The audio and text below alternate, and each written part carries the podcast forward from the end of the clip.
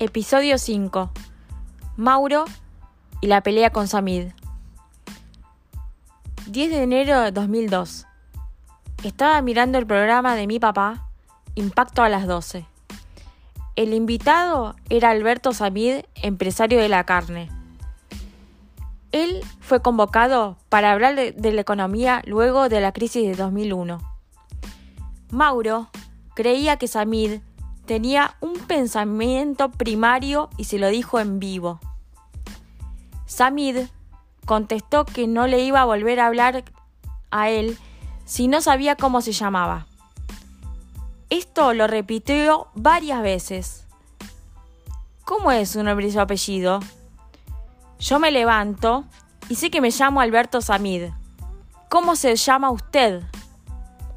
Como todos saben, mi papá era de religión judía, y Samid también lo sabía muy bien.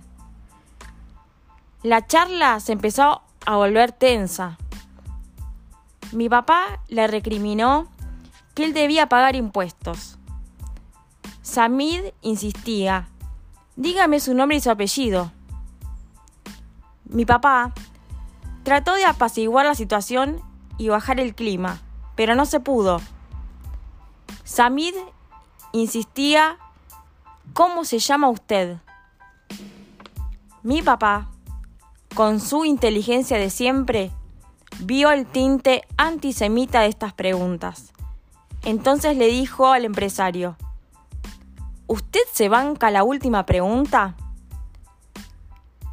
El empresario contestó, me banco lo que sea. Ahí Mauro le pregunta el desencadenante. ¿Usted avaló la bomba a la AMIA? Ahí saben ustedes cómo terminó todo. Desesperada, viendo lo que pasaba, salí corriendo a tomarme un taxi y salí para el canal. Además, nadie me contestaba. Llegué muy asustada y la gerenta de ese momento, Patricia, me contuvo diciéndome que mi papá estaba bien, que no le había pasado nada. Mi papá nunca le perdonó el meterse con su religión y jamás lo quiso volver a ver.